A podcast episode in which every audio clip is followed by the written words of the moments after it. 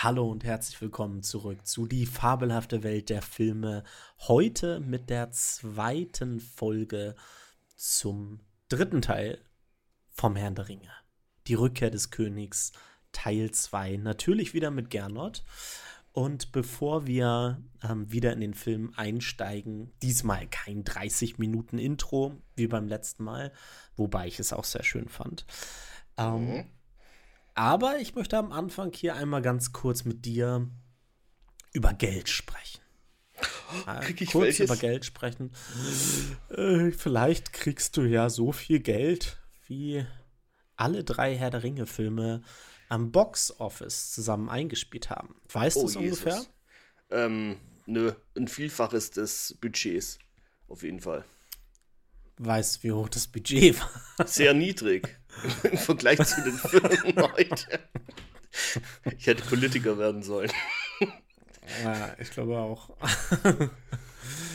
Also, eingespielt äh, hat die komplette ähm, Herr der Ringe Trilogie ungefähr 2,9 US-Dollar, also 2,9 Milliarden US-Dollar natürlich. Mhm. Ähm, bei einem Budget von ungefähr 300 Millionen US-Dollar. Ja, unter 500. Ähm, also ein Riesenerfolg, wie du schon gesagt hast.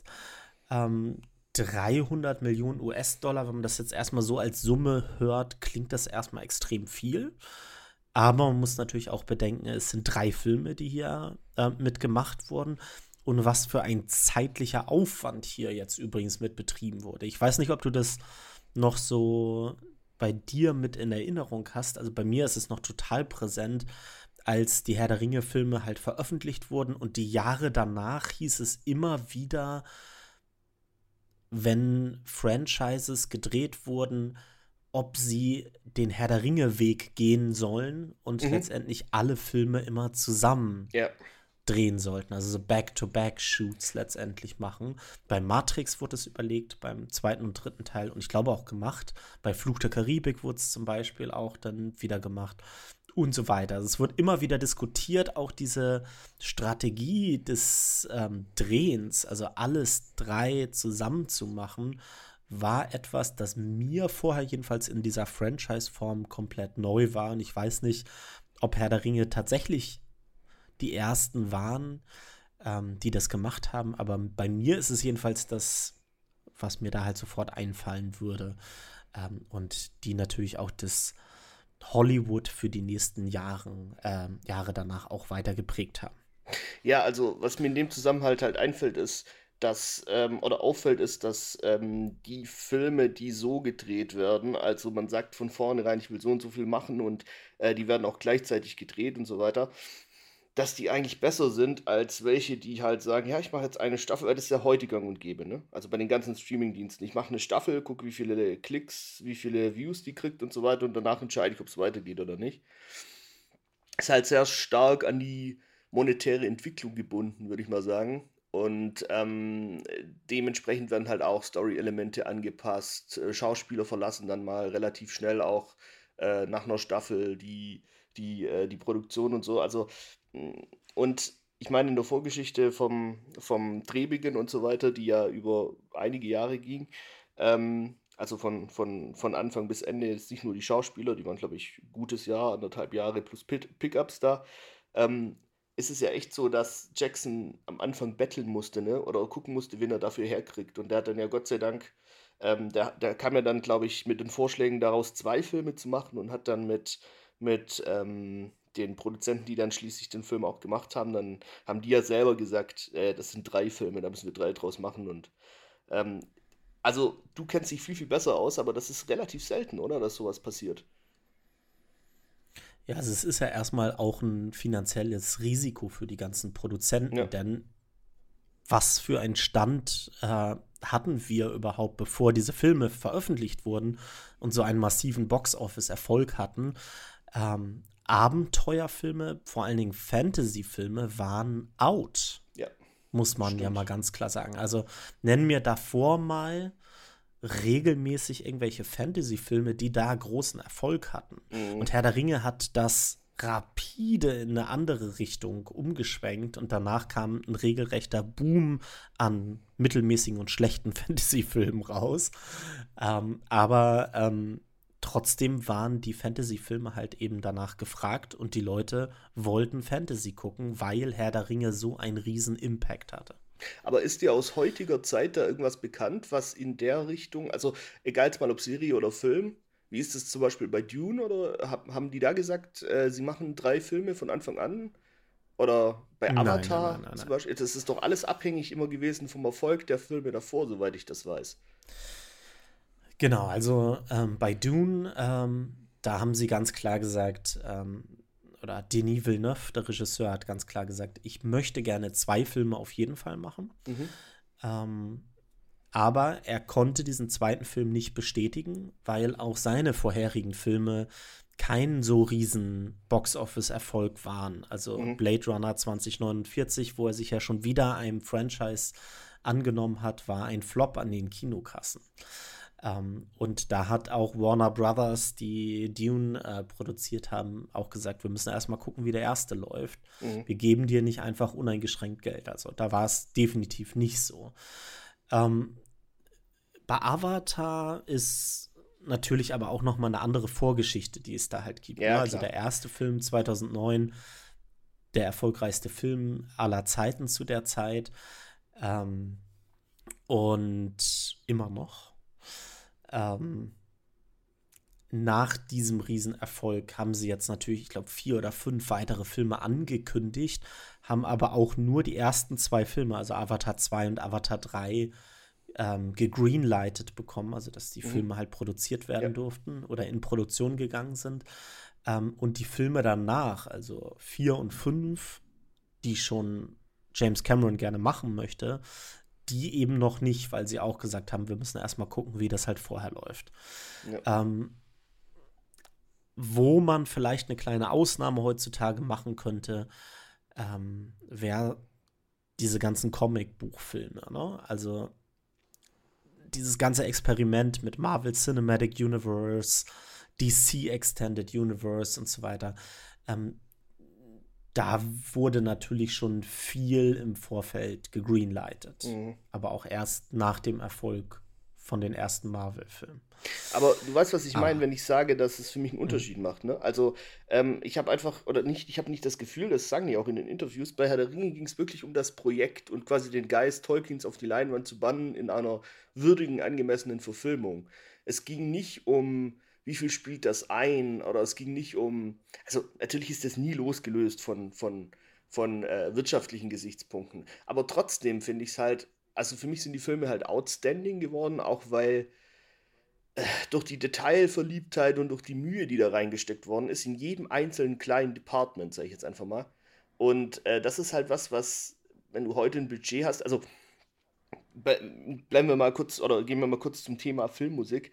Das ist ja heute, haben wir schon mal im anderen Podcast angesprochen, haben die, die Filmkomponisten teilweise fünf, sechs Wochen, um einen Score abzudrehen für, für, für einen anderthalb, zwei, zweieinhalb Stunden Film. Und Shaw hat ja über, viel, über, über eine lange Zeit das begleitet, hat viele verschiedene Versionen des Films gesehen, musste das immer wieder umschreiben, hatte auch die Zeit dazu, was übrigens beim, beim Hobbit, ja, bei den Folgefilmen, die eigentlich die Vorgeschichte darstellen, ja nicht mehr der Fall war, weswegen er sich dort auch Hilfe holen musste. Also ich weiß zum Beispiel von, von das hatten wir auch mal gesprochen mit, mit Tarantino und so weiter, ähm, der ist da immer ein bisschen ungeduldig und wenn Ennio Morricone das nicht schnell genug hinbekommen hat, hat halt jemand anders genommen. Ne? Also das, das war halt hier nicht. Ne? Und äh, einfach aus dem Grund auch, weil man gesagt hat, ja, nee, wir wollen das gescheit verfilmen. Ja. Ähm, übrigens, nur mal, um das vielleicht in Relation zu setzen, ne? was heutige Top-Budgets so sind. ähm, jetzt gerade läuft der zehnte Teil von Fast and Furious in den Kinos. Der zehnte Teil. Ne? Also, ähm, der hat gekostet 340 Millionen US-Dollar. Klar, Inflation und so weiter berechnet und so ist noch was anderes als jetzt Ende der 90er. Ähm, aber trotzdem absurd. 340 Millionen US-Dollar. Ja, ähm, Also, es ist überhaupt nicht üblich, das so zu machen wie Herr der Ringe, wie es da gemacht wurde. Aber man muss natürlich auch sagen, dass die Produzenten, die dahinter steckten, natürlich auch ein riesen finanzielles Interesse daran hatten und gehofft haben, dass das durch den ganzen Tolkien-Namen und die Bekanntheit von Herr der Ringe, war was ja immer noch zu einer ähm, der erfolgreichsten Buchreihen aller Zeiten gehört, ähm, dass man da auch finanziellen Erfolg an den Kinokassen bekommen konnte. Ich bleibe mal beim Geld. Ich bleibe mal beim Geld. Und jetzt gucken wir nämlich mal auf die Gehälter, also ah, okay. auf die Gehälter der Schauspieler, was äh, die da so bekommen haben. Und Gerne, da gab es ja kürzlich ein Video von Orlando Bloom. ich weiß nicht, ob du es gesehen hast. Ja, ja. Der hat da gesagt, wie viel er so für die Trilogie bekommen hat. Ich glaube 175.000 was, oder? 175.000 US-Dollar hat Orlando Bloom bekommen. Ja. Für die Trilogie, für drei Filme. Ja. Zugegebenermaßen, der ist gerade aus der Schauspielschule gekommen, mhm. hatte null Vorerfahrung. Für ihn war es trotzdem ein Batzen Geld natürlich. Und ich bin mir sicher, für die Hobbit-Filme hat er deutlich mehr bekommen. Aber auch wenn man auf die weiteren Schauspieler mal guck, guckt. Sean Astin hat bekommen für die Trilogie 250.000 US-Dollar. Mhm. Ähm, Elijah Wood, Hauptrolle, eine Million US-Dollar. Ja. Andy Serkis, eine Million US-Dollar. Das sind jetzt nur die Zahlen, die jetzt bekannt sind. Viel ist da tatsächlich auch gar nicht bekannt. Ähm, Sean Bean für den ersten Film allein hat der 250.000 US-Dollar bekommen. Nicht ganz. Ähm, Liv Tyler. ja, und er hat aber auch noch ein bisschen was für 2 und 3 bekommen, aber wie viel er da bekommen hat, ja, ist ja. nicht so ganz klar. Liv Tyler, die kannte man vorher tatsächlich auch schon, was immer eine Rolle spielt bei dem, was man halt an Gehalt bekommt. Die hat vorher ja unter anderem Armageddon schon gemacht. Ähm, die hat 2 Millionen US-Dollar für den ersten uh, Film wow. allein bekommen. Und der absolute Top-Verdiener, der bekannt ist jedenfalls, war meiner Meinung nach Ian McKellen. Der hat 13 Millionen US-Dollar für die ganze Trilogie bekommen. Zugegebenermaßen, es wird so ein bisschen äh, gesagt, ähm, dass alle Schauspieler ähm, noch eine Gewinnbeteiligung am Ende bekommen haben nach dem Abschluss der Trilogie. Aber auch darüber gibt es jetzt keine ganz konkreten Zahlen. Aber natürlich, wenn man es in Relation setzt mit den drei Milliarden US-Dollar, die da eingespielt wurden, ist, sind 250.000 US-Dollar für Sa Sam. Tropfen auf dem heißen Stein. Ne? Ja. Äh, ich wollte dich da noch fragen mit diesen 2,9 Milliarden. Wie wird denn das berechnet? Ist das nur das, was quasi die, die Kino, äh, der, der Kinoerfolg weltweit einbringt? Oder weil es gab ja jetzt, also ich möchte jetzt nicht sagen, dass Herr der Ringe gemolken wurde, aber ähm, es gab ja, ich weiß nicht, wie viele Versionen auf DVD. Ich hatte die erste Version, die Special Extended Version, hatte ich auf Video. Ja, also auf, mhm. auf ähm, vor, dem Vorläufer von, von DVD noch. Ne? Also dann gab es ja äh, die normalen Editionen, dann gab es die Special Extended Editions einzeln zu kaufen, es gab die Special Extended Editions im Paket zu kaufen, dann gab es das Ganze auf Blu-ray, dann gab es das Ganze auf Blu-ray mit extra Material, dann gab es die Kinoversion als Neuauflage, als Blu-ray mit ein bisschen Extended Material dazu, aber nicht, also nicht Kinozeit, sondern äh, nicht Filmzeit, sondern ähm, ein paar Extras und so. Wird das mit einberechnet oder ist das Nein. Also in diesem Box Office sind tatsächlich nur die Kinoeinnahmen drin. Ja. Ähm, dazu kommt eine ganze Menge natürlich noch dazu ähm, am okay. ähm, Heimkinomarkt, ähm, wie man halt sagt. Ne? Also VHS-Kassetten, DVDs, ähm, Blu-rays, 4K Blu-rays und so weiter, diese ganzen ähm, weiteren Edition, Extended Cuts und so weiter. Ja. Das steht da alles nicht mit drin. Okay. Also ich könnte okay. mir übrigens auch vorstellen, dass äh, demnächst in den nächsten Jahren da nochmal eine äh, digital aufpolierte Version rauskommt. Ich glaube, Jackson hat schon mal irgendwas gesagt anlässlich des 20-jährigen Jubiläums. Hätte er mal Lust, die Filme äh. zu überarbeiten, also die Herr der Ringe-Filme jetzt nicht Hobbit, die sind noch nicht so alt, äh, zu überarbeiten. Ich glaube, er hat relativ. Ja er hat in den ähm, Audiokommentaren sehr häufig immer von dem 25-jährigen Jubiläum mhm. gesprochen. Ja. Deswegen in den nächsten Das liegt Jahren. ja noch ein paar Jahre ja. jetzt vor uns. Ähm, fünf Jahre. Hier beim dritten Teil jedenfalls. Ähm, also es kann gut sein, dass da tatsächlich die nächsten Jahre noch irgendwas kommt. Und sie haben ja auch unglaublich viele Szenen gedreht, die es auch noch nicht mal in die Extended Cuts äh, geschafft haben. Ein paar von denen kann man also sich vielleicht auf YouTube angucken. Ähm, die sind dann teilweise mhm. auch noch überhaupt nicht, also da ist noch Greenscreen hinten dran und nicht abgemischt vom Ton her und so. Aber ein paar, wer sich interessiert da dafür, der kann da noch mal gucken. Also ich bin echt gespannt. Ich werde es mir dann natürlich zulegen. Ich hoffe, ich werde nicht enttäuscht, äh, wenn das so blank poliert dann wird oder weich gezeichnet. Keine Ahnung. Aber mal schauen. Kann ich mir nicht vorstellen. So schlimm wie der Hobbit sieht es nicht aus. So. Also, und damit steigen wir wieder ein bei Minute 23. Ähm, wir haben gerade die Feierei in Edoras hinter uns und sind jetzt wieder bei Frodo, Gollum und Sam in der Nacht. Ja.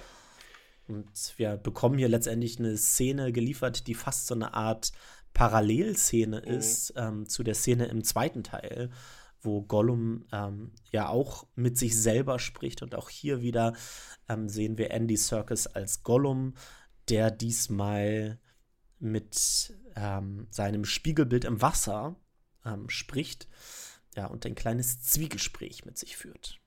Genau.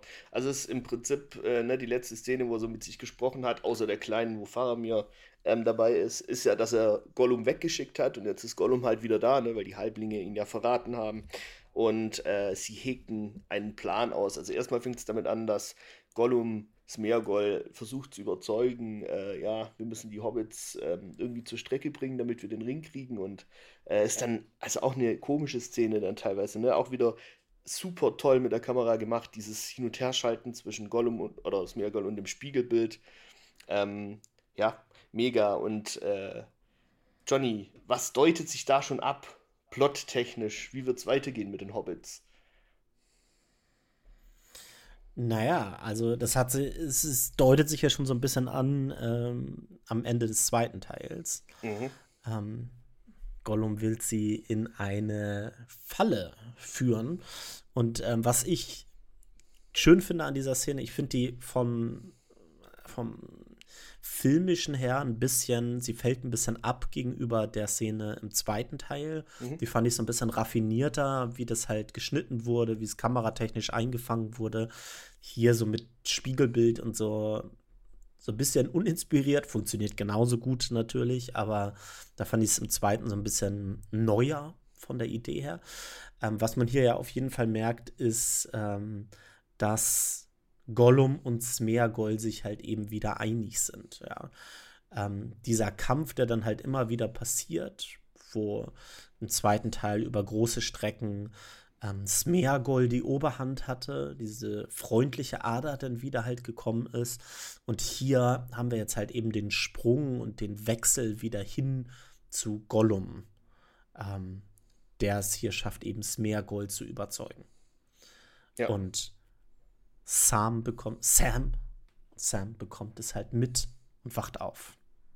Auch dann raffiniert, er hört ja noch ein Stück von des, von, vom Gespräch, wie dann Gollum sagt, ja, wenn sie die Knochen wegwirft und die Klamotten, dann finden wir den Ring und so. Und dann aber auch, weil du gesagt hast, die sind sich einig, ne, dann gibt es diese kleine Szene, wo dann Smeargol sagt, und endlich ist er wieder meiner. Ja, and uh, take it for me. genau, und dann, ähm, da sieht man dann schon, dass es ein bisschen eine Entwicklung gegeben hat. Und dann gibt es ja diese Szene, in der Gollum den Stein ins Wasser wirft und aus diesem Gekräusel von dem Stein äh, ist dann quasi Sams Gesicht hinten zu sehen, der das mit angehört hat. Ja, ja. ja das finde ich ganz schön tatsächlich. Also wie ja. sie das am Ende dann aufgelöst haben. Genau.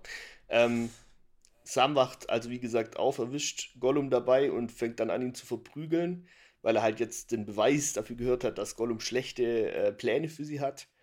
Und ja, es wird jetzt der Konflikt angedeutet, der dann im, im Buch übrigens nicht existiert, zumindest nicht so, ähm, aber dann in einer Szene mündet, zu der, zu der wir später noch kommen, nämlich den Keil, den äh, Gollum zwischen Sam und Frodo treibt. Also ähm, Sam will ja Gollum hier ans Leder und Frodo hält ihn eben zurück, obwohl er hört was Sam sagt und hey, ich habe es aus seinem eigenen Mund gehört und so weiter. und der wird uns töten. Und äh, Frodo sagt im Prinzip, ich werde ihn nicht wegschicken. Und er ist unser Führer, ne? also er muss uns halt weiterführen.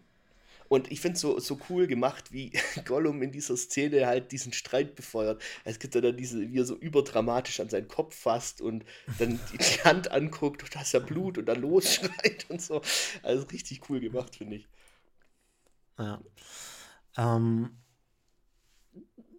ich habe mich da trotzdem häufiger immer mal gefragt, warum entscheidet sich Frodo so, mhm. gegen Sa Sam hier jetzt ähm, vorzugehen. Ja, also, was ist da so genau seine Intention? Also, ist es wirklich nur, weil er ähm, Gollum als Führer haben möchte? Oder steckt da halt mehr dahinter? Ich meine, offensichtlich, ja, der Ring steckt dahinter, klar. Ähm, aber manchmal frage ich mich so ein bisschen, also woher kommt das hier jetzt? Ja, und was ist Gibt's deine Theorie so, dazu? Oder? Ja, ja, ich, mich interessiert, was du dann, zu was für einer Conclusion bist du denn gekommen? Also ehrlich gesagt finde ich, dass das, es kann nur hauptsächlich von dem Ring ausgehen, dass man halt ähm, so das Falsche ähm, also da, dass man das Gute halt eben nicht mehr sehen kann. Mhm. Ja. Ähm, ich finde es allerdings ein bisschen platt, wie sie es so gemacht haben, weißt du? Ja. Also ist tatsächlich es, auch eine, eine, eine, ja, sag ruhig. Ja, es, es begründet sich halt nicht so wirklich finde ich. Genau, ist auch. Der Ring ist mir dazu dünn als Erklärung. So, sorry. Nee, nee, alles gut. Ähm, ja, also ich finde es auch so. Ich kann das auch nicht ganz nachvollziehen, vor allem weil der, wie du gesagt hast, der, der Film eine Erklärung schuldig bleibt. Muss man sich ja auch mal überlegen. Es ist dann so, dass äh, Frodo und Gollum Hand in Hand weitergehen, ne? Und Sam läuft hm. hinterher und Gollum schickt ihm noch seinen fiesen Blick und so. Und ich finde nicht, dass der Film es rüberbringt, dass ähm, wie sage ich das, äh, dass Frodo es nicht sieht. Ich finde, Frodo entscheidet sich sehr bewusst dafür und ich finde es auch ein Stück perfide, wenn er zum Beispiel sagt, ich brauche dich jetzt an meiner Seite. Weil das impliziert hm. ja, dass Sam mit seinem Verhalten gerade nicht auf seiner Seite ist. Ja, weißt du, wie ich meine? Ich glaube, ja. und ich glaube, dass das der Punkt wäre, wo man das noch am ehesten verstehen könnte. Ja? Und zwar, Gollum manipuliert ja ganz klar Frodo. Und er macht das, indem er sich absolut unterordnet. Mhm. Frodo ist der Herr. Ja. Ähm, Sam nun auf der anderen Seite ist halt jemand, der halt auch seine eigene Meinung kundtut und Frodos Autorität in diesem Fall untergräbt und halt sagt, ey, Herr Frodo, du siehst das hier jetzt genau. gerade nicht, der Typ ja. versucht dich zu verarschen. Ähm, und das ist das, was vielleicht Frodo daran stören könnte, an Sams Verhalten. Weil Gollum ordnet sich ihm unter und sagt, ja, ja, du hast recht, ja, ja. Du bist der, du bist der Herr und du bist der Meister. Und er, er will was Böses gegen mich. Ne? Er vertraut dir nicht. Und in der Hinsicht kann ich es dann halt schon eher nachvollziehen. Trotzdem was? Gehört es für mich halt so, na, was ja auch zu, wieder die, die Schwäche sei. den Einfluss des Rings quasi äh, unterstreichen würde, ne? dass äh, der ja eher auf egoistische, egozentrische äh, Weise äh, manipuliert. Ne? Also das, was du gerade ansprichst, die Interpretation wäre im Prinzip eine Schwäche Frodos, der halt Bestätigung haben will ne? in seiner Autorität. Und es ist ja nicht das erste Mal, dass Sam sie untergräbt, wie du sagst. Ne? Im zweiten Teil gibt es auch schon mehrere so kleine Streits zwischen denen und Frodo hat sich da aber noch entschuldigt ähm, was er jetzt auch nicht mehr macht. Interessant. Man könnte es auch noch positiv auslegen. Ich brauche die jetzt an meiner Seite, weil Frodo das ja nicht erklärt. Wenn man an Gandalfs Worte zurückdenkt, er sagt, ähm, mein Herz sagt mir, dass Gollum noch eine Rolle zu spielen hat, zum Guten oder zum Bösen. Ne? Also man könnte jetzt Frodo auch unterschieben, dass er, äh, der ja öfter mal die Stimme Gandalfs im Rückblick hört, dass er vielleicht sich darauf noch bezieht. Aber der Film gibt halt überhaupt keine Hints in die Richtung. Ne? Also. Ja, dann wird er sich auch nicht so streiten und er fast kämpfen da mit, mit, mit Sam, finde ich. Ähm, ja. Du hast gesagt, also ich glaube, ich sehe es halt schon so, dass es halt eine Charakterschwäche von Frodo mhm. mit dem Ring in der Kombination genau, ist. Ja? Also das ist ja nichts, was wir, was wir Frodo vorwerfen würden, sondern der Ring öffnet uns diese Charakterschwäche von Frodo in dieser, ähm, in diesem Moment und in vielen anderen Momenten, die wir ja vorher auch schon hatten. Ja. Ähm, was ich übrigens sehr schön finde, ähm, ist das Ende aus dieser Szene. Ich liebe diesen äh, kleinen Blick zurück von Gollum. Ja. Dieses ganz leichte Grinsen auf äh, Sam, der es natürlich genau sieht. Und er checkt es halt und er weiß es halt. Und es muss halt super frustrierend sein, ähm, wenn du hinter deinem Chef oder hinter deinem Freund auch teilweise ähm, hinterherläufst und du siehst, wie er die ganze Zeit manipuliert wird und kurz davor ist, verraten zu werden. Ähm, du kannst einfach nichts tun. Genau, und Sam Spiel, läuft trotzdem das, äh, spielt, ne? Also, ja, er ist du, halt super loyal einfach. Genau, weil du gerade gesagt hast, Charakterschwäche von Frodo, dadurch zeigt sich aber auch wieder die Charakterstärke von Sam. Ne?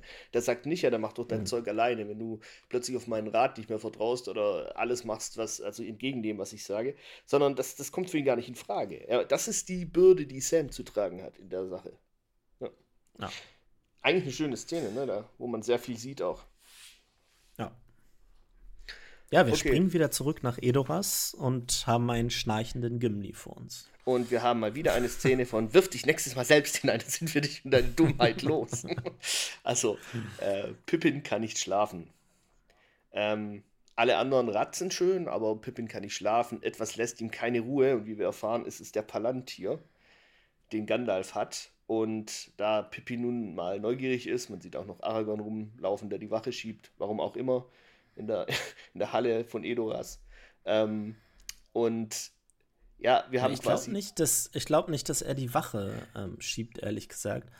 Ähm, denn ähm, in dieser Schlafhalle, da wacht er einfach gerade auf. Also vielleicht hat er auch einen schlechten Traum gehabt oder so. Ja, das geht stimmt. er raus. Mhm. Ähm, da ist dann, da sehen wir dann halt Pipin auch, wie er halt nicht schlafen konnte. Ja, das stimmt. Und dann haben wir noch diese Szene ähm, zwischen Aragorn und Eowyn, genau. bevor wir zu der Szene kommen, die wir gleich haben, ähm, wo er sie ähm, zudeckt. Haben wir wieder diesen kleinen Moment, den die Filmemacher halt eben, ja, auf den sie sehr viel Fokus gelegt haben zwischen Eowyn und Aragorn. Ähm, trotzdem haben sie da, ähm, finde ich das ganz ähm, interessant, was sie da eingebaut haben, dieser Traum von Eowyn. Ähm, was ähm, laut Drehbuchautorinnen und äh, Autoren ähm, tatsächlich ähm, der Untergang von Numenor sein soll. Also eine Anspielung darauf. Der Traum, den Eowyn da hat. Der Traum, der existiert doch sogar, glaube ich, auch im Buch, bloß an einer anderen Stelle. Also sowas in der Art ja. zumindest. ist, glaube ich, aber im dritten Teil, als sie, äh, also ähm, auch im dritten Teil, sie sind ja gerade, aber später mhm. in Minas Tirith, glaube ich, ist das erst. Ja, es, es ist nicht ihr Traum, es ist Faramirs Traum. Genau, ja. Ähm, genau. Und den haben sie hier dann übernommen und ähm, spielt, wie gesagt, auf den Untergang von Numenor an. Ähm, ich würde sagen, die, die Hochzeit der Menschen. Ne? Ähm, Numenor ähm, und auch das Königsgeschlecht ähm, entstammt, Aragorn entstammt von Numenor oder Vorfahren genau. von Numenor hatte. Wer wissen will, was Numenor ist, guckt sich bitte nicht die äh, Amazon-Serie an, sondern liest das Silmarillion. ja, sehr schön. Um, ähm, genau, und dann sind wir draußen ähm, ähm, und haben äh, dieses Gespräch zwischen Legolas und Aragorn kurz. Genau. Äh, Legolas, der auch keinen Schlaf findet und eben ähm, sagt, das Dunkel rückt näher, die Städte sind verhüllt und so weiter. Hm. Im Osten rührt sich der Feind. Und es schneidet zurück auf, auf die Halle. Ja, warte, hm? Fun, Fun Fact zu dieser ähm, Szene: Es ist mal wieder so ein, so ein filmischer Trick, der hier angewendet wurde. Ähm, Orlando Bloom und Viggo Mortensen sind tatsächlich nicht am gleichen Set, während das gedreht wurde. Ähm, die waren an unterschiedlichen Orten gerade in Neuseeland und die haben das tatsächlich separat voneinander gedreht und dann mit Bluescreen gearbeitet ähm, und haben es dann so zusammengeschnitten in dieser Szene. Ja. Wir schneiden zurück ins Innere der Halle, wo Pippin den Entschluss fasst, sich den Palantir mal näher anzugucken. Er wird noch kurz aufgehalten von Mary, der sagt, was machst du eigentlich? Aber er lässt sich nicht beirren und wendet sich Gandalf zu, der auch ein bisschen horrormäßig äh, so kleinen Horrorelementen wieder ähm, mit offenen Augen schläft, wie so ein Hase. Und äh, Pippin Was übrigens auch im Buch so ist. Ja, ne? ist also es gibt so, ja. im Buch eine Anspielung, äh, dass er auch mit offenen Augen schläft. Ich finde es übrigens cool, wie sie es hier filmisch umgesetzt haben, dass Pippin sich trotzdem nicht be beirren lässt. Ne? Also er hat ja brutalen Respekt vor Gandalf und so weiter, aber ähm, der Drang nach dem Palantir ist so stark. Man sieht auch, dass er schwitzt und so. Ähm, er ist trotzdem bereit, also er geht das Risiko in Kauf, sich erwischen zu lassen. Ne? Und er, er äh, ähm, tauscht ja dann den Palantir, der in ein Tuch gehüllt ist, aus mit so einer Vase, weil Gandalf ja den Palantir im Arm hat und äh, wie so ein Baby, das, das er wiegt. Ähm, ja. Und äh, Mary mal wieder ein bisschen mehr die Stimme der Vernunft sagt, was machst denn du da eigentlich? Ich will es mir nur mal ansehen, nur noch einmal. und auch übrigens schauspielerisch eine tolle Leistung, finde ich, von, von äh, Billy Boyd äh, wenn er in den Palantir guckt, na, wo man zuerst das, äh, das Lächeln und die Erleichterung quasi sieht, dass er sich nochmal angucken kann und das dann, äh, während die Kugel dann so eine Feuerkugel wird, quasi zu Saurons Auge wird, ähm, ja, den, den, den Horror und das Erschrecken in seinem Gesicht sieht. Also finde ich, finde ich, hat er sehr schön gemacht. Ja, da hat äh, Bernhard Hill ähm, hat übrigens ähm, zu dieser Szene im Audiokommentar auch gesagt, ähm, starke Leistung von Billy Boyd. Es ist eine der schwersten Sachen in der Schauspielerei, wenn man spielen soll, dass etwas durch den eigenen Körper halt ähm, geht, ohne dass es halt da ist. Weißt ja. du? Ähm, und das macht er hier ganz fantastisch, ja. Natürlich begleitet musikalisch dann wieder vom Thema von Sauron oder von Mordor ähm, mega gut. Ja, also. Ja. Ich finde es ein bisschen drüber, dieses, ähm, also das, dieses kurze Dialog dann oder Ansprache von Legolas, dass er dann sagt, ja, er ist hier. So, ne? also, ähm, Wobei ich da, das naja. finde find ich tatsächlich ganz cool, ne, weil ja die Elben so einen siebten Sinn da dafür haben, ne? Irgendwas mhm. stimmt nicht und so und er ist ja auch hier in dem Moment, ne? Also er, er ist hier im Sinne von, er kann Informationen von, von, von einem extrahieren, der überhaupt nicht in seiner Reichweite ist. Also ich finde, durch den Kommentar wird nochmal klar, welche Macht Sauron auch besitzt. Ne? Mhm. Ja. Ähm, und auch hier wieder natürlich die Funktion dieser ganzen Szene halt, äh, dass man wieder Sauron mehr in den Fokus rückt und die Gefahr von Sauron, ähm, seiner Macht und letztendlich eine Erinnerung auch so, hey, übrigens, Leute, ich bin auch immer noch hier. Ja, nachdem Saruman ihr bekommt extreme im, Probleme. Genau, im Fokus ja. war. Übrigens, ich wollte noch eine Sache dazu sagen, weil du vorher gesagt hast oder dass du interpretiert hast, dass halt Aragorn auch keinen Schlaf findet. Äh, das stimmt, ähm, weil ähm, du hast quasi, also im dritten Teil fokussiert sich das Ganze auf Gondor ähm, sehen wir schon am Ende vom zweiten Teil und man sieht, dass Aragorn immer rastloser und immer unruhiger wird, weil ihm rennt die Zeit davon. Ja, er möchte seine Stadt oder sein Volk, sein Land retten und es geht ihm alles zu langsam. Ja, und er muss sich quasi immer wieder zurückhalten. Ähm, wir kommen gleich auf der nächsten Szene, da haben wir auch wieder sowas, ne? also als, als Gandalf dann quasi Pippin aus der Bewusstlosigkeit zurückgeholt hat und ihn verhört hat äh, und dann den anderen berichtet, was dort ist da muss ja Minas Tirith quasi gewarnt werden, dass, äh, dass Sauron dort zuschlagen wird und äh, Aragorn sagt sofort, ich werde gehen und wird nur von Gandalf davon abgehalten, das quasi zu machen, weil es noch nicht seine Zeit ist, nach Minas Tirith zu gehen. Also von daher, das, das stimmt schon, das finde ich gut interpretiert.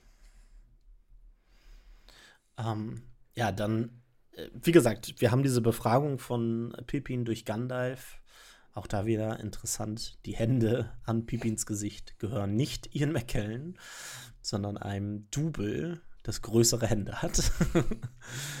ähm, das sind einfach diese Details, ja. weißt du, die, worauf die halt einfach äh, geachtet haben. Und das ist einfach so schön, dass das halt passiert. Ähm, auch so schön deswegen, eigentlich, ne, dass, äh, ja. dass Gandalf die Hand am Kopf hat, aber die andere Hand hält, er hält quasi Pippin das Händchen, ne? Also das ist mhm. schon, ich finde das bei Gandalf immer so cool, der ja eigentlich schon der General ist, der im Hintergrund die Fäden zieht und das große Ganze im Blick haben muss, aber halt doch auch immer diese menschliche Komponente drin hat. Ja. Mhm. Aber sorry, ich hatte dich unterbrochen, du wolltest noch was anderes sagen. Ähm, Nee, also was ich, äh, deswegen verweise ich halt immer wieder auf diese kleinen Details in Audiokommentaren, in Extras und so. Das könnt ihr euch natürlich alles auch selber angucken oder anhören. Ähm, aber die wenigsten von euch werden es wahrscheinlich machen. Ähm, und diese kleinen Details irgendwie darauf immer wieder zu verweisen, das bereichert meiner Meinung nach halt diese komplette äh, Welt dieser Herr der Ringe-Filme halt immer wieder. Äh, und halt auch, ne, das ist nicht einfach so, dass man da ein Stunt-Double nimmt oder ein Körperdouble nimmt, ähm, das denn die Hand einfach an Billy Boyds Kopf hält, sondern es wurde hier genau abgestimmt mit Peter Jackson und Ian McKellen hat es vorher gedreht und dann haben sie geguckt, wie würdest du die Hand halten hier jetzt gerade als mhm. Gandalf? Mhm. Und dann haben sie das weitergegeben an den Tall Paul, wie er genannt wurde. ähm, und der hat es dann halt versucht, genauso zu machen wie Ian McKellen. So. Das finde ich halt genial, weil das halt auch Teil des Schauspiels ist, auch wenn es sowas Simples ist wie halt mal deine Hand an den Kopf von dir.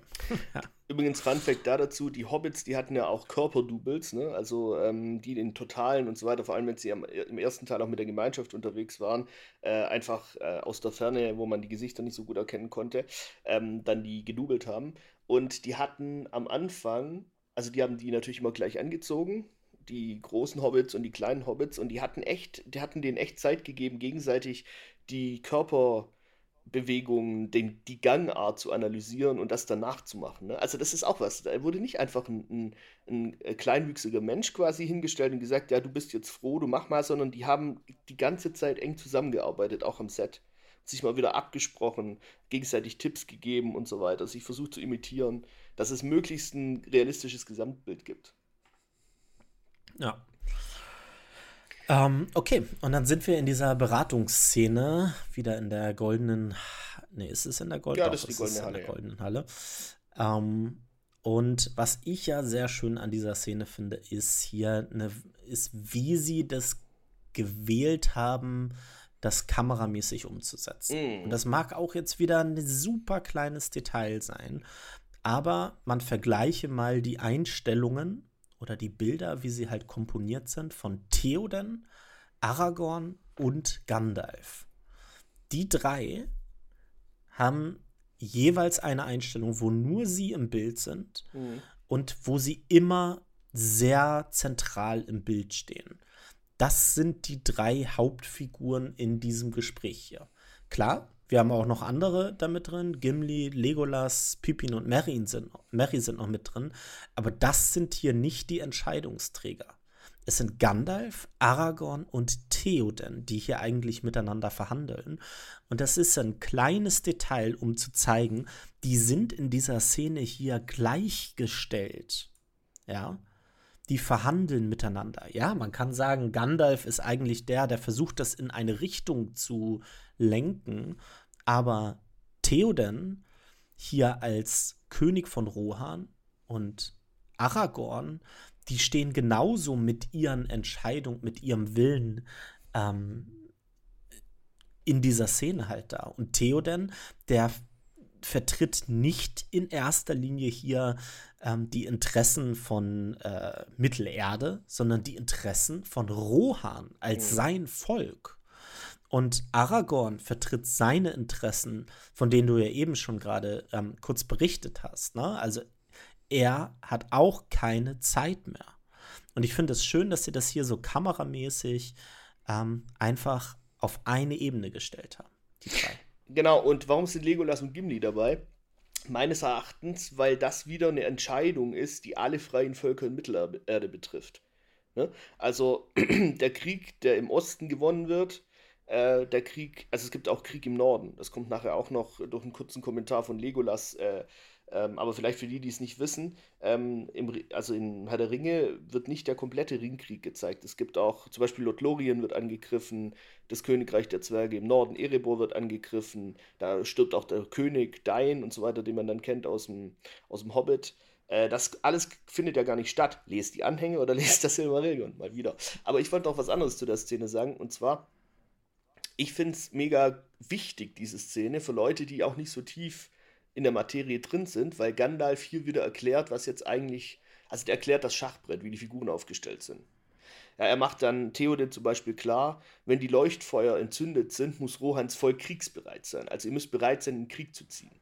Ja, das ist das mag jetzt äh, trivial sein, aber ich glaube, für jemand, der nicht so tief drin ist und auch das geografisch nicht alles so im Kopf hat, ist das ungemein wichtig. Und wir hatten ja in den letzten Podcasts auch schon drüber gesprochen, dass es relativ wenige dieser Erklärszenen gibt. Aber wenn sie da sind, sind sie meines Erachtens erstens, wie du gesagt hast, filmtechnisch hammermäßig umgesetzt und zweitens reduziert sich es auf das Wesentliche und, und lenkt den Fokus wieder darauf, was es soll. Ne? Und es stellt auch nochmal schön die Rolle Gandalfs raus, der quasi zwischen den Völkern, zwischen den Welten wandelt und, und versucht, das alles äh, irgendwie, die, wie du gesagt hast, in die richtige Richtung zu lenken. Und ähm, mhm. ich finde auch cool, dass Theoden da quasi erstmal sagt, warum sollten wir Gondor eigentlich zu Hilfe kommen? Ne? Äh, mhm. äh, ein Recap zu der Szene, wo war Gondor, als die Westfold fiel? Ja, also ähm, das ist aber auch das, die, das einzige oder eins der wenigen zögernden Punkte, die Theoden da hat. Ne? Also er ist, ich finde, dass er ist ein großer König, aber er ist auch ein stolzer König, ja, und das kommt halt da in dem Moment raus. Ist ja nicht so, dass er Gondor die Hilfe versagt, sondern er wollte nur kurz mal anmerken, ich hätte auch Nein sagen können.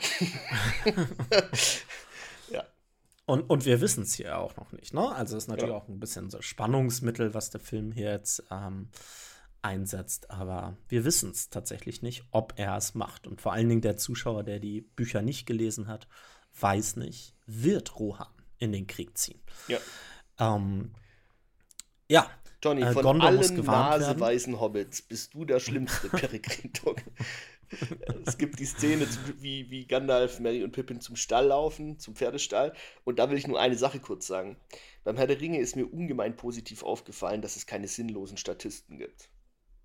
Also ich habe jetzt nicht mhm. jeden Statisten jemals irgendwo angeguckt, aber es gibt ultra viele Filme, wo Statisten völlig sinnlose Dinge machen. Und wenn du mal ganz kurz von den Hauptcharakteren wegguckst, denkst du, was zur Hölle? Also ein Besen, der den Boden nicht fegt, sondern einen halben Meter über dem Boden ist oder keine Ahnung.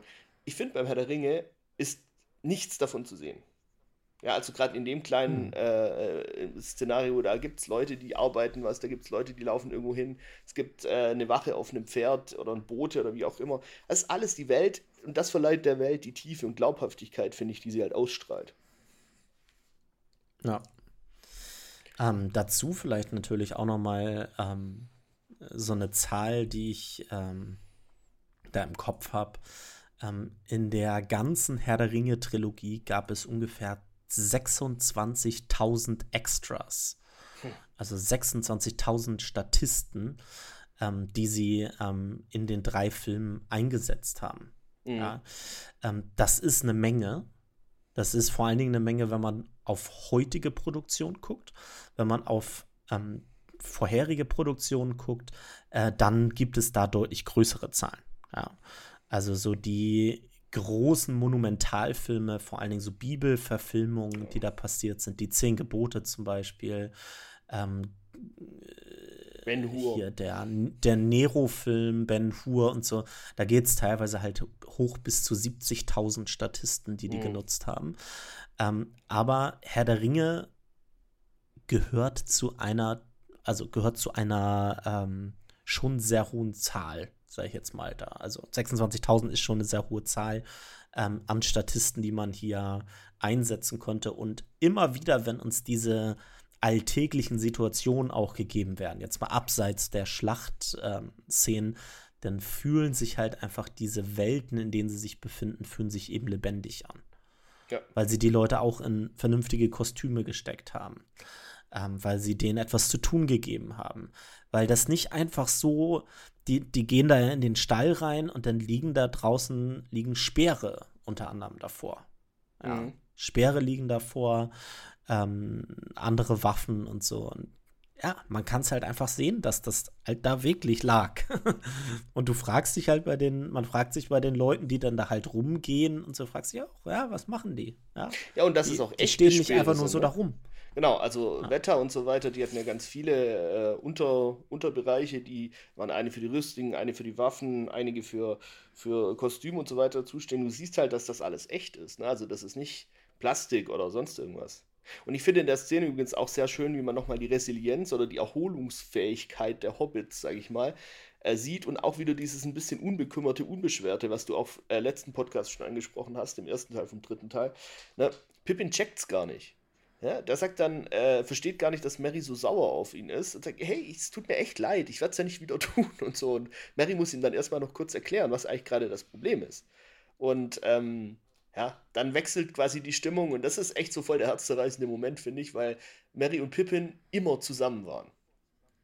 Und jetzt werden sie getrennt. Gandalf nimmt Pippin mit und Mary bleibt bei Aragorn und Legolas und Gimli. Und äh, auch natürlich musikalisch wird er hervorragend umgesetzt. Ne? Ähm, sobald, also Mary gibt ja Pippin noch ein bisschen Pfeifenkraut mit auf den Weg und so auch wieder die Referenz ans Auenland. Auch äh, dient natürlich wieder dazu, dass die Zus Zuschauer ein bisschen äh, emotionaler da gepackt werden. Und Gandalf saust auf, auf Schattenfell davon und Mary stürmt hoch auf die Aussichtsplattform und schaut ihm nach. Und auch wieder ne, das kleine Gespräch mit Aragorn. Ich habe ihn immer in den größten Schlamassel mit reingezogen, aber ich war auch immer da, um ihn wieder rauszuholen. Und jetzt sind alle weg. Frodo, Sam, jetzt äh, Pippin. Ja, also schöne Szene. Ja. Ja, ich finde auch die, also die Szene findet einen wunderschönen Abschluss mit Aragorn und Mary da oben auf dem Turm. Ähm, finde ich sehr schön. Auch, dass die es halt einfach, ja, dass sie sich filmisch dazu entscheiden, bei den beiden zu bleiben. Nicht noch mal irgendwie einen Schnitt auf Pippin zu machen, der dann da irgendwie mit Tränen in den Augen, was weiß ich, zurückguckt oder so und die da oben sieht, weißt du, sondern es wird einfach Aus sauber durcherzählt. Genau, ja, weil Pippin ist ja jetzt weg. Ich mag das immer, wenn die ja. Worte sich quasi im Film widerspiegeln. Ja. ja. Übrigens auch wieder eine Szene mit Aragorn. Du hast ja, glaube ich, im ersten Teil vom Herr der Ringe, also in einem der ersten Podcasts mal gesagt, dass sie Aragorn deutlich weicher gezeichnet haben als in den Büchern. Und das ist auch wieder so eine Szene, finde ich, ne? Wie er da steht und halt Mary nicht alleine lässt in dem Moment. Ja. Ja, wir springen zu den Elben, wir springen zu Arwen und Domiel. Ähm, die reitet zu den Grauen Anfurten. Genau. Und hier übrigens Ja, ich weiß nicht, ob du äh, Figwit schon kennst. Nee. Kennst du Figwit? Das ist, äh, also komme ich dann gleich zu. Ähm, wir haben hier erstmal Arwen, die reitet auf dem Pferd ähm, äh, zu den Grauen Anfurten, will Mittelerde verlassen, wie Elrond, ihr Vater, das ja schon äh, sich gewünscht hat. Und dann hat sie eine Vision von ihrem Sohn und Aragorn, ähm, was ihr letztendlich zeigt, nein, es ist eben noch nicht alle Hoffnung vorbei. Ähm, sie sieht diese Version, sie hat wieder Hoffnung und ähm, sie will zurückreiten. Ja. Ähm, übrigens ähm, toll gespielt hier von diesem fünfjährigen ähm, Kind, Mega. das das damals gespielt ich hat. Ich wollte es gerade sagen. Also, Super. Also erstens mal sieht das Kind wirklich aus wie so ein Mix aus Aragorn und Arwen, finde ich. Ähm, und Aragorn mit dem weißen Bart und weißen Haaren auch mega gut dargestellt. Also oftmals hat man das ja, dass der gleiche Schauspieler sich in verschiedenen Stadien da verkörpert. Ja, Benjamin Button oder so, das sieht ja teilweise ganz furchtbar aus, finde ich. Aber ähm, da sieht es echt gut aus. Und was ich auch toll finde, das war bestimmt ein einfaches filmisches Mittel gewesen. Ich kenne mich da nicht so aus, du wirst mich gleich korrigieren, aber in diesem Wald diese Säulenhalle von Minas Tirith oder von Gondor, wo auch immer das ist, ähm, ich finde, das sieht mega aus. Mega. Das ist nicht so, dass das eine Abblende quasi ist. Ja, man sieht Arwins Augen, wie es ja so oft ist, wenn man so in die Gedanken von jemand eintaucht, sondern das ist wie wenn sie es wirklich vor sich sehen würde, mit offenen Augen. Weißt hm. du, und der Wald, wo sie gerade durchreiten, ist noch um, ist noch, schimmert noch durch, durch dieses ein bisschen, bisschen transparente äh, Gebilde und einfach cool gemacht. Sieht super aus. Ja, also ganz einfache Überblendung hier von zwei äh, Einstellungen, die hier natürlich passieren. Ähm, aber halt nicht eine komplette Überblendung, sondern nur teilweise, also haben das dann maskiert, ähm, sodass nur ein Teil dieser Szene, dieser Vision letztendlich zu sehen ist. Ähm, und das haben sie so ein bisschen ausgeschnitten letztendlich und dann weich ähm, an den Rändern ähm, überblendet. Aber stimmt, sieht fantastisch aus. Ähm, wie gesagt, das Kind ist ganz toll. Dieser Blick nachher, den ähm, das Kind mit Arwen austauscht. Ähm, ja. Ja, finde ich, find ich ganz schön. Und ähm, Arwen kommt zurück aus ihrer Vision und dann trifft sie Figwit. Ja, Figwit ist nämlich der Elb, der ihr sagt, äh, ich weiß nicht, was er genau sagt, Lady, Lady Arwen und so, wir müssen halt los, ne? Wir können nicht länger warten. Mhm. Ähm, und dann reitet sie zurück. Und jetzt, der Name, Freak Wit, ist ein Name, den Fans tatsächlich also sich ausgedacht haben. Ähm, und er entspringt tatsächlich ähm, auch schon im ersten Herr der Ringe, denn dieser Elb, der hier auftaucht, ist einer der Elben, die unter anderem mit bei Elrons Rat, Rat sitzen. Und Figwit steht für Frodo is great, but who is that? das wusste ich echt nicht. ja. Äh, okay. denn es gibt immer so ein, es gibt so ein, zwei Einstellungen, ähm, bei Elrons Rat und es haben äh, weibliche Fans natürlich äh, gesehen vom Herrn der Ringe und die haben ihn dann Figwit genannt und ähm, Peter Jackson hat im Audiokommentar gesagt, dass sie ähm, dem zur Ehre tatsächlich diese Szene hier dann noch mit Figwit eingebaut haben. Also nicht die ganze Szene, sondern halt Figwit hier mit eingebaut haben. Also Frodo is great, but who is that? Ähm, und es gibt übrigens eine ganze Website ähm, nur für Figwit. Ja. Nicht so dein Ernst. Doch. Alter, aber herrlich. der Name, ähm, das ist halt schon echt. Äh, und in dem, ich habe es auch ähm, erst in einem Audiokommentar ähm, von Peter Jackson, Fran Walsh und Philippa Boyens erfahren. Ähm, Peter Jackson konnte sich diesen Namen übrigens auch nicht merken, aber Philippa Boyens und Fran Walsh hatten den irgendwie noch drauf. Ähm, ganz äh, lustiger Moment. Der ich taucht übrigens auch in den Hobbit-Filmen nochmal auf. Aber im Hobbit heißt der Lindir. Ich wollte nämlich gerade ja, ja, sagen, dass der, für mich ist das der gleiche wie der Lindir aus dem Hobbit. Und dessen Name es wusste ich nämlich, deswegen. Ja. Ah, okay, gut. Ist auch der gleiche Schauspieler, oder? Es ist, es ist der gleiche Schauspieler, aber es ist nicht die gleiche Figur. Also Figwit und Lindir sind andere Personen. äh, es ist aber der gleiche Schauspieler. ja. ja Figwit, okay. das made my day today. das ist wirklich sehr schön. Okay, äh, Arwen reitet zurück nach Bruchtal. Ähm, Elrond erwartet sie schon. Ähm, sie fragt ihn, was hast du gesehen? Ähm, und er sagt, I saw death. Und ähm, sie sagt ja auch, You saw my son. Ähm, und But there is also life. Ähm, und er sagt, ja, das ist eine Vision, die ähm, bereits verblasst. Also mega äh, finde ich da auch wieder, äh, wie das Set gemacht ist. Ne? Also wir kennen ja Buchtal mhm. als im ersten Teil äh, Frodo dorthin kommt, in goldenes Licht getaucht und so weiter. Es sieht schon ein bisschen herbstlich aus, aber noch voller Licht. Jetzt ist es so, es wirklich sieht so aus, als wäre Elrond der letzte verbliebene Elb. Ne? Sie sagen ja davor, es ist das letzte Schiff, das Mittelerde verlässt. Äh, äh, ne? Bald äh, bricht das letzte Schiff auf. Und wir sehen überall auf dem Boden ver, ver, ähm, also Laub, das verdorrt ist und so weiter. Es herrscht Zwielicht. Ne? Also die Zeit der Elben ist so gut wie vorüber. Und das strahlt mhm. dieses Set halt total gut aus, finde ich. Ne? Also auch die Farben, in die Elrond dann gekleidet ist und so weiter, mit dem Braun und Beige und so. Also, ja, also wieder eine Einheit von Bild und, und Inhalt, ne? Ja, dann kommen wir ähm, zu dem ähm, erneuten Schmieden ähm, von Narsil, also hin zu Anduril. Ähm, und dabei haben wir dieses tolle Zitat, finde ich, jedenfalls dieses tolle Gedicht ähm, von ja. Arwen, was uns hier drauf erzählt wird. Das lese ich einmal kurz vor. Um, ähm, from the ashes a fire shall be woken, a light from the shadow shall spring, renewed shall be blade that was broken, the crownless again shall be king. Also toll.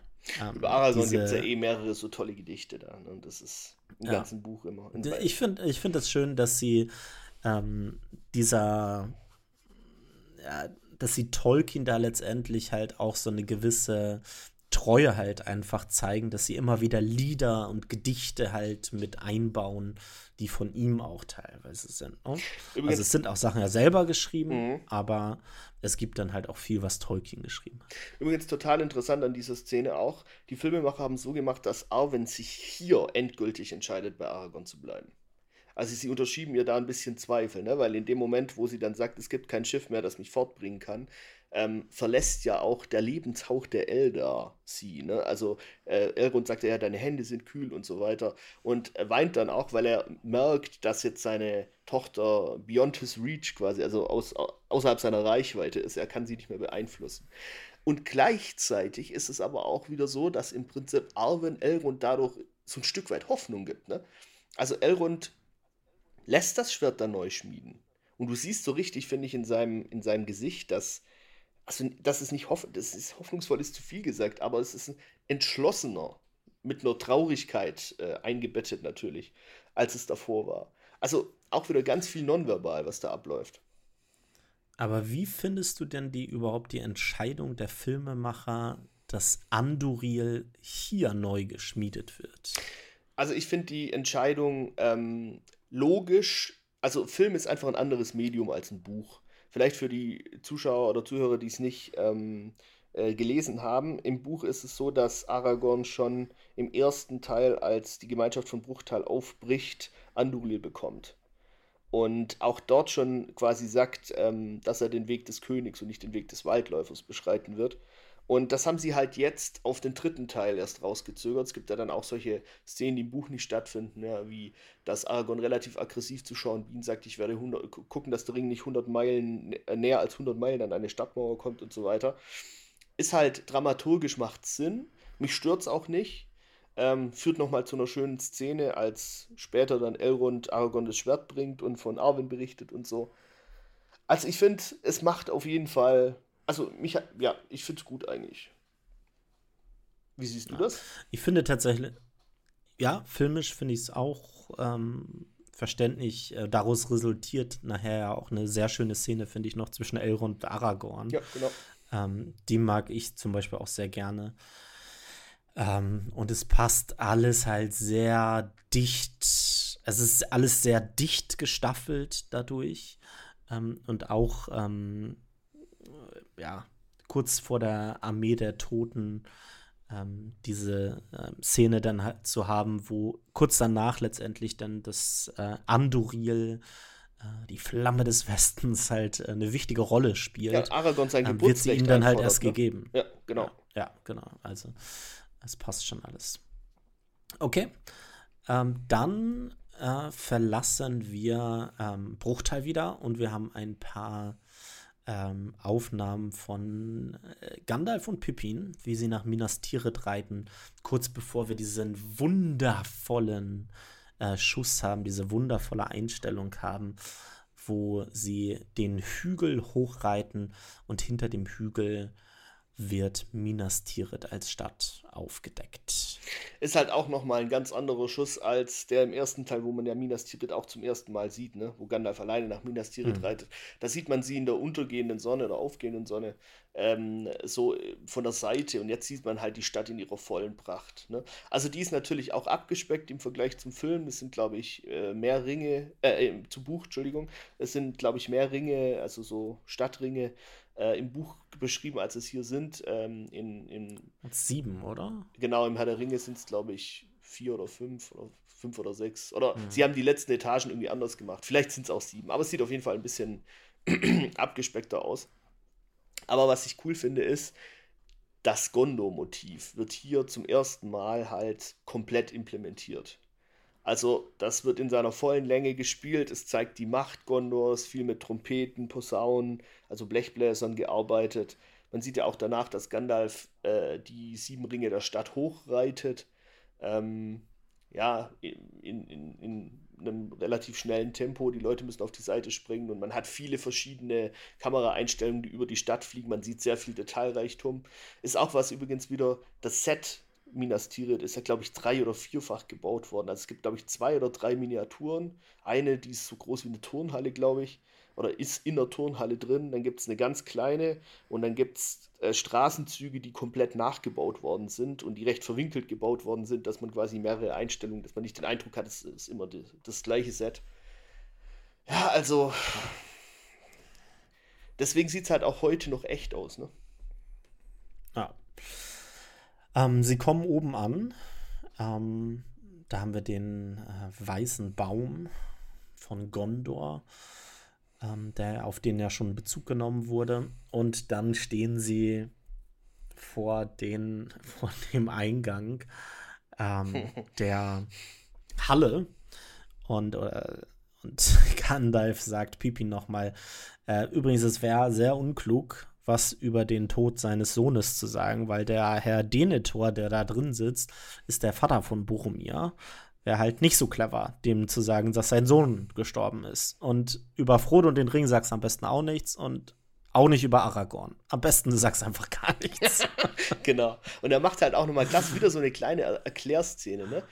Denethor ist nicht der König. Denethor ist der Truchsess, hm. also der Statthalter, der quasi in, Abs äh, in Abwesenheit des Königs die Regierungsgeschäfte verwaltet. Also ist auch eine we weniger edle Blutlinie. Genau, und ähm, darauf nehme ich mal direkt Bezug in der nächsten Einstellung, wenn ähm, sie halt reinkommen in diese Halle. Äh, etwas, wieder ein komplett anderes Setting ähm, als in Rohan in der Goldenen Halle. Ähm, hier ganz anders von der Architektur. Sehr viel so dieses Weiß, das wir von Gondor und auch von Minas Tirith ja als Stadt schon ähm, kennenlernen konnten. Bei Rohan haben wir sehr viel mit Holz und sowas da halt gearbeitet wurde. Ähm, und hier haben wir das Weiß mit den schwarzen Säulen, die da halt hochgehen. Ähm, ein Set, was sie übrigens tatsächlich auch gebaut haben, was man auch wieder einfach sieht, dass das mhm. echt ist. Mit den Statuen, da ähm, ist ein, ein, Bildhauer gewesen, der mhm. die Statuen tatsächlich gemacht hat. Also krass, der Aufwand, ne? Ja, finde ich total cool. Und dann dieses Detail. dieses Detail, wenn man den Film ähm, guckt, fällt es einem vielleicht auf, aber wir sehen in dieser totalen und auch später noch in einigen Einstellungen sehen wir den Thron von Gondor und wir sehen Denethor, wie er nicht auf dem Thron sitzt. Ja? Wichtiger Unterschied. Ähm, er sitzt am Fuße des Throns vor den Stufen, die hochführen zu dem Thron. Ähm, und dort sitzt er auf dem Platz des Truchsesses.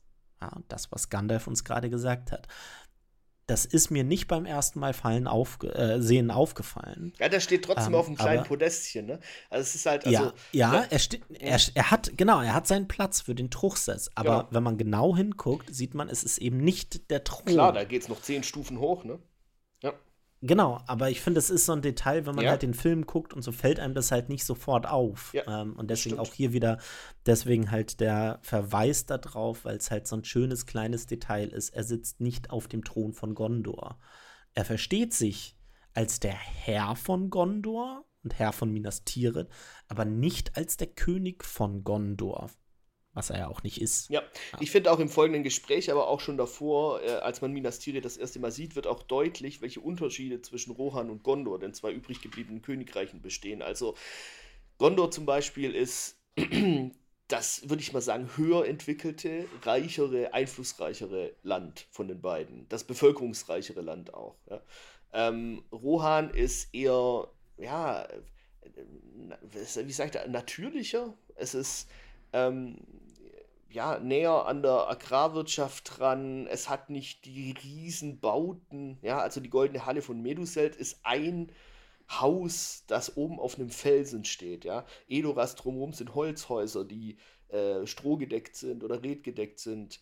Ähm, die Ornamente sind aus Holz verziert. Ja, es ist äh, nicht wie in Gondor, wo wirklich also fast barocker Prunk teilweise ne, ist, also mit, mit Stuck und mit Marmor und mit Granit und ähm, also Bauwerke, die wirklich urban aussehen im Sinne von, da gibt es keine, also es ist, es ist zugepflastert mit Steinen, da gibt es keine Natur. Ne? Also Gondor ist eher so mit der Natur und ähm, Äh, Rohan ist eher so quasi in die Natur eingebettet, ja, äh, schmiegt sich so an den Berg oder ist auch in den Berg reingebaut mit Helms Klamm und äh, Minas Tirith halt nicht. Ja. Ich will damit nicht sagen, dass es schlechter ist oder sonst irgendwas, es ist einfach die höher entwickelte Zivilisation, würde ich jetzt so sagen.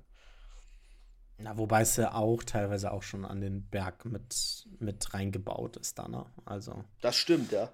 Ähm, aber ja, ja, ja, klar. Das, ansonsten stimme ich dir vollkommen zu. Ähm, und auch vielleicht ja, noch, noch, noch, kurz zur mhm. Beeinflussung. Also ähm, wir fahren ja dann auch ähm, im Gespräch, äh, glaubst du, die, äh, die Augen des Weißen Turms sind blind, ähm, dass Denethor einen Palantir besitzt und mit dem halt auch äh, seine Weisheit, sage ich mal, anreichert durch Informationen. Und ich finde, man sieht auch ganz krasse Gegensätze zwischen zum Beispiel Theoden und Denethor. Ne? Also Theoden, der ja beeinflusst wurde von Saruman, ich glaube, das wäre bei Denethor schwieriger geworden. Und äh, der aber auch von Gandalf sich dann was sagen lässt und Denethor halt überhaupt nicht. Ne? Also der wirklich, äh, ja, Gondor ist, die Herrschaft über Gondor ist mein und keines anderen. Ja. Und auch zum mhm. Beispiel, als dann Gandalf es anspricht, der den Herrschaftsanspruch von Aragorn begründet auf der Blutlinie von Numenor, wie du vorher erläutert hast, nicht anerkennt. Ja. An der Stelle möchte ich noch mal sagen, es ist einfach John fucking Noble hier.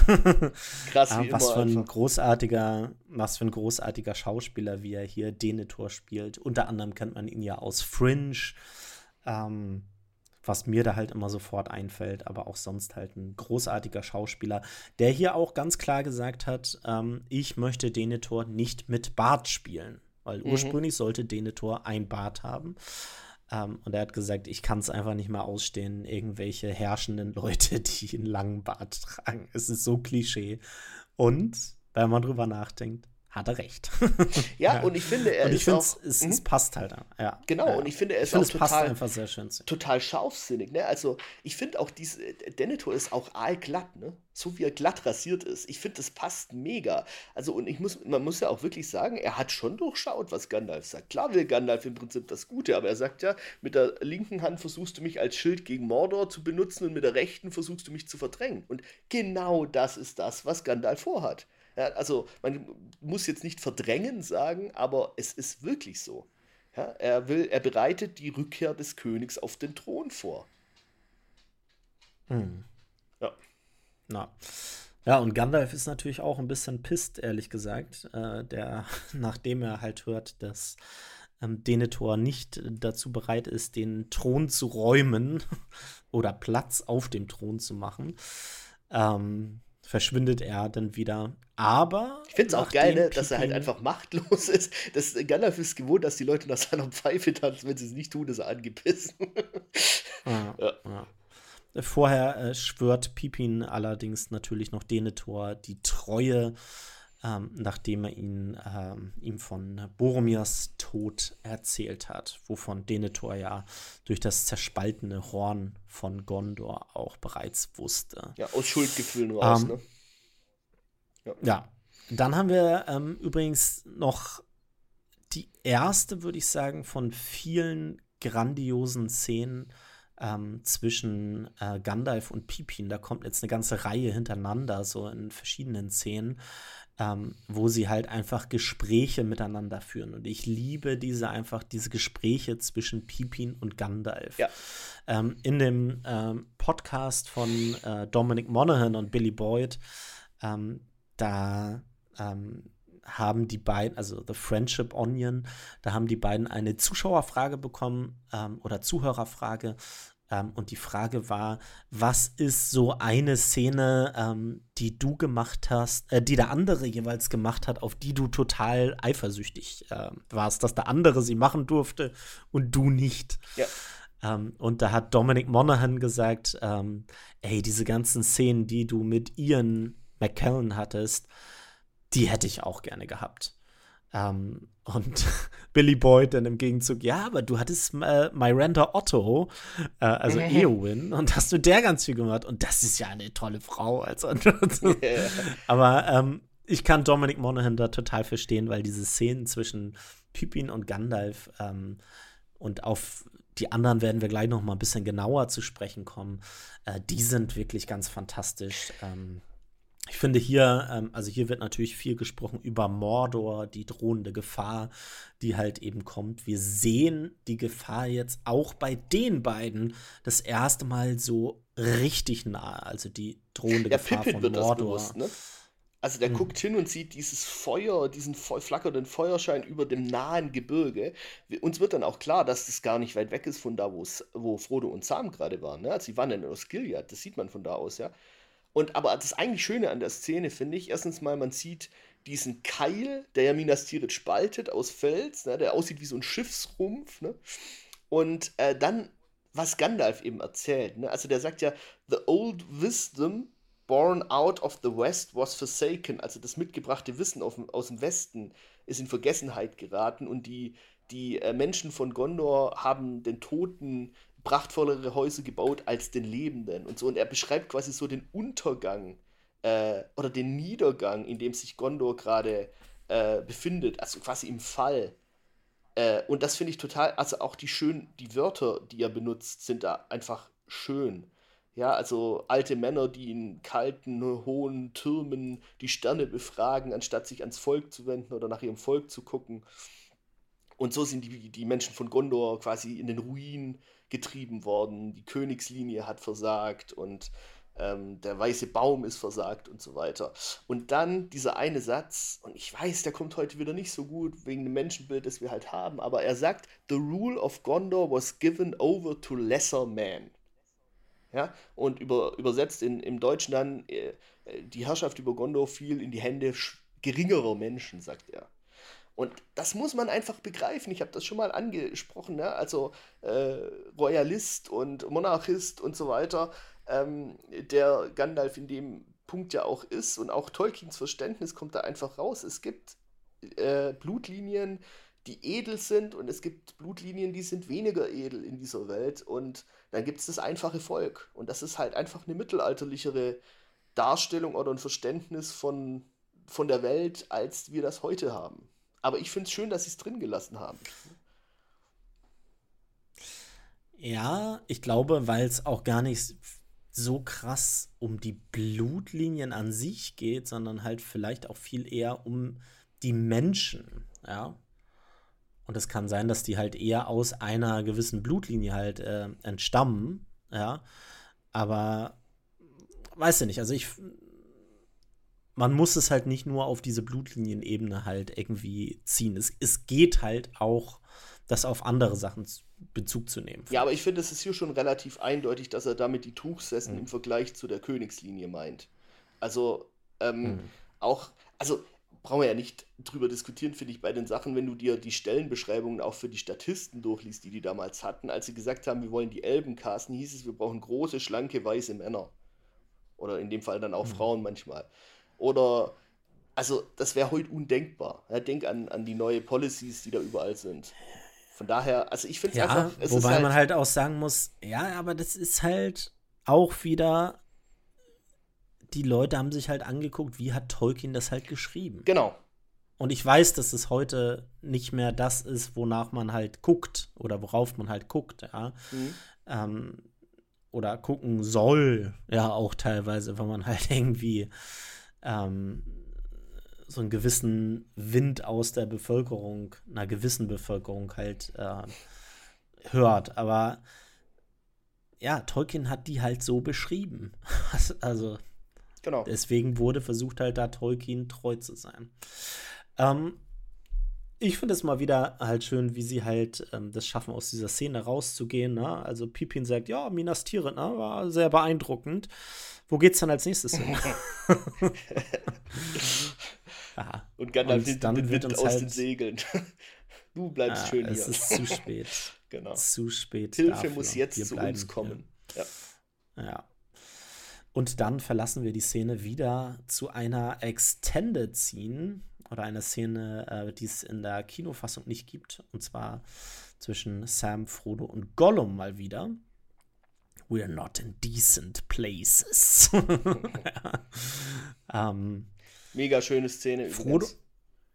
Ja, wir haben hier mal wieder, oder ich weiß nicht, ob es das erste Mal ist, aber wir bekommen hier von Frodo letztendlich ähm, das erste Mal so richtig, glaube ich, ähm, zu hören, dass er das Gefühl nicht mehr hat, ähm, dass er zurückkommen wird. Ja. ja. Ähm, und Sam, der ich glaube, wieder in der Deutlichkeit. Genau, ja. ja. Und Sam, der wieder die Rolle. In der Deutlichkeit hatten wir es, glaube ich, noch nicht. Ja, genau. Ähm, der quasi aufmuntert und sagt, ach klar, wie Herr Bilbo hin und wieder zurück. Ne? Und dann gibt es diese, ja. finde ich, sehr, sehr schöne Szene, wo sie an diesem Monument vorbeikommen. Ähm, also einer Statue von dem sitzenden König auf einem Thron und dieser Statue ist der Kopf abgeschlagen oder abgemeißelt und er ist durch eine Orgfratze, die mit gefrostetem Metall umschlungen ist, quasi ähm, ersetzt worden und der Kopf des Königs, alt, ehrwürdig, mit Bart und Krone, äh, sitzt, äh, liegt quasi auf dem Boden. Und als sie weitergehen, blickt Sam nochmal zurück und äh, es kommt unter dem dunkel werdenden Himmel ist noch ein Spalt, in dem die Sonne ein paar Strahlen durchschickt und sie scheint genau auf dieses Gesicht dieses Königs und sein Haupt ist quasi von weißen Blüten umrankt. Und äh, Sam, der ja echt so einen Blick auch ein bisschen dafür hat, sagt dann: Schau mal, Herr Frodo, der König hat wieder eine Krone. Und das ist auch wieder so schön musikalisch untermalt, muss ich echt sagen. Ähm, so, so ein kurzes, so ein kurzer Reminder, es gibt etwas Gutes in der Welt und äh, ist nicht alles verloren und so. Und dafür lohnt es sich zu kämpfen? Ja, genau, so wie es im, am Ende vom zweiten Teil halt auch gesagt hat. Und dann geht die Sonne ja. wieder weg, es verblasst und sie sind wieder in der Realität. Aber es wird dann auch klar, das ist schon verlorenes Land. Ne? Also das war mal ein Teil des Königreichs Gondors. Ja, sind ja immer noch in. Sizilien hm. unterwegs. Ja. ja. Wir haben äh, die nächste tolle Szene äh, zwischen Gandalf und Pippin ähm, in, in ihrer Suite. ähm, Gandalf raucht und verschluckt sich da am Rauch. Soll übrigens eine der Szenen sein, um zu zeigen, äh, hey, es wird zwar echt viel geraucht bei uns, aber wir wollen es auch mal negativ mit so einbauen. Ne? Also dieses du meinst, weil er direkt Lungenkrebs kriegt? Äh, genau. ja. Ähm, ja, also. Aber ähm, wir haben ähm, auch gleich das Heilmittel präsentiert bekommen: ein Glas frisches Wasser und es geht weiter. ja, natürlich, so schnell kann es gehen. Ähm, Pippin in der Zwischenzeit hat äh, so eine zeremonielle ähm, Rüstung bekommen. Ähm, Wächter der Feste. Genau. Ähm, und ja, ich finde es halt äh, einen tollen Moment, äh, wo Gandalf äh, lacht ja noch irgendwie während des Hustens. Wächter der Feste. Lächerlicher Hobbit. ja. Pippin äh, bringt ihn dann halt aber das Wasser ähm, und dann haben sie halt auch äh, diesen tollen Moment, so wo Gandalf halt wieder ja von ja Fool of a Hope oder so sagt er, glaube ich, ne? Ähm, irgendwie sowas, also das sind ein Funken, ein Funken Hoffnung oder lächerlich, äh, also wie, genau, wie also, wenig also, Hoffnung das überhaupt gibt. Also Pippin fragt ihn halt auch direkt, ne? Das finde ich auch immer so cool an, am, am Hobbit. Ne? Die, die tragen das Herz halt auf der Zunge. Dann sagt er, gibt es Hoffnung für Frodo und Sam? Und Gandalf guckt ihn an äh, und sagt, only a fool's hope, quasi. Also nur, nur ja. ein, die Hoffnung eines Narren. Ja. ja. Also echt auch und, schön, ja.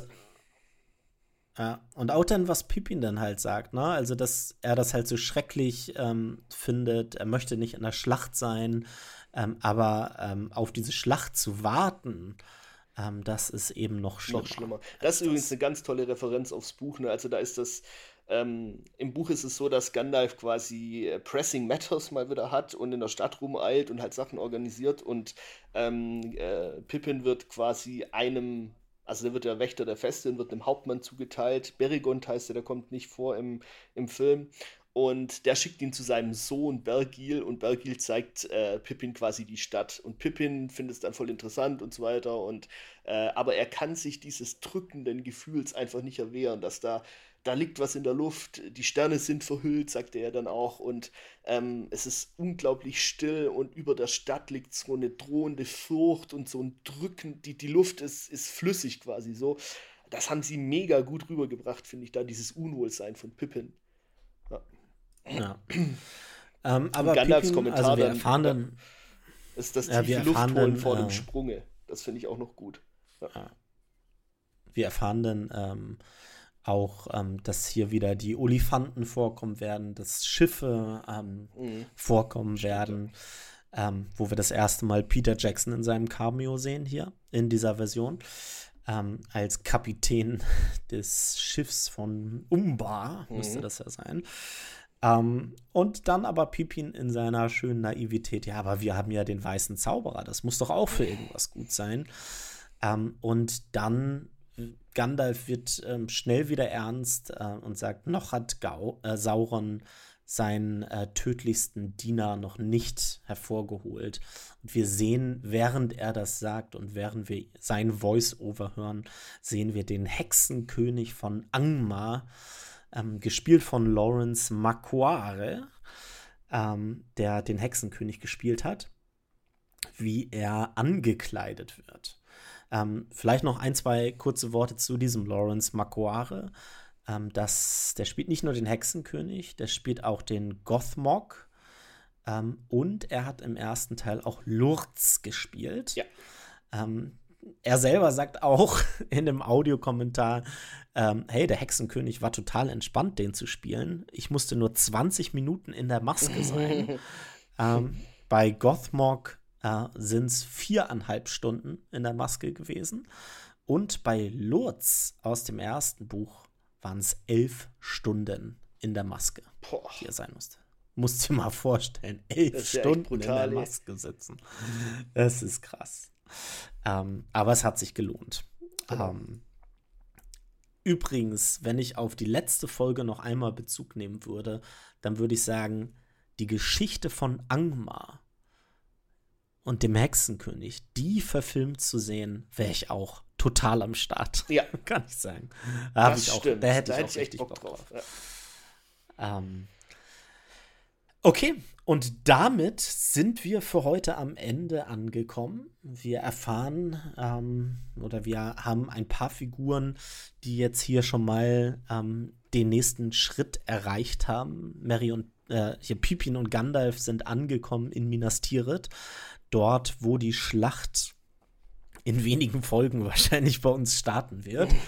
ähm, und ähm, ja, auch in Rohan bereitet man sich letztendlich ähm, vor auf den Hilferuf aus Gondor. In der nächsten Folge, nächste Woche, geht es dann weiter mit Folge Nummer 3 zu Die Rückkehr des Königs. Bis dahin euch eine schöne Woche. Bis zum nächsten Mal.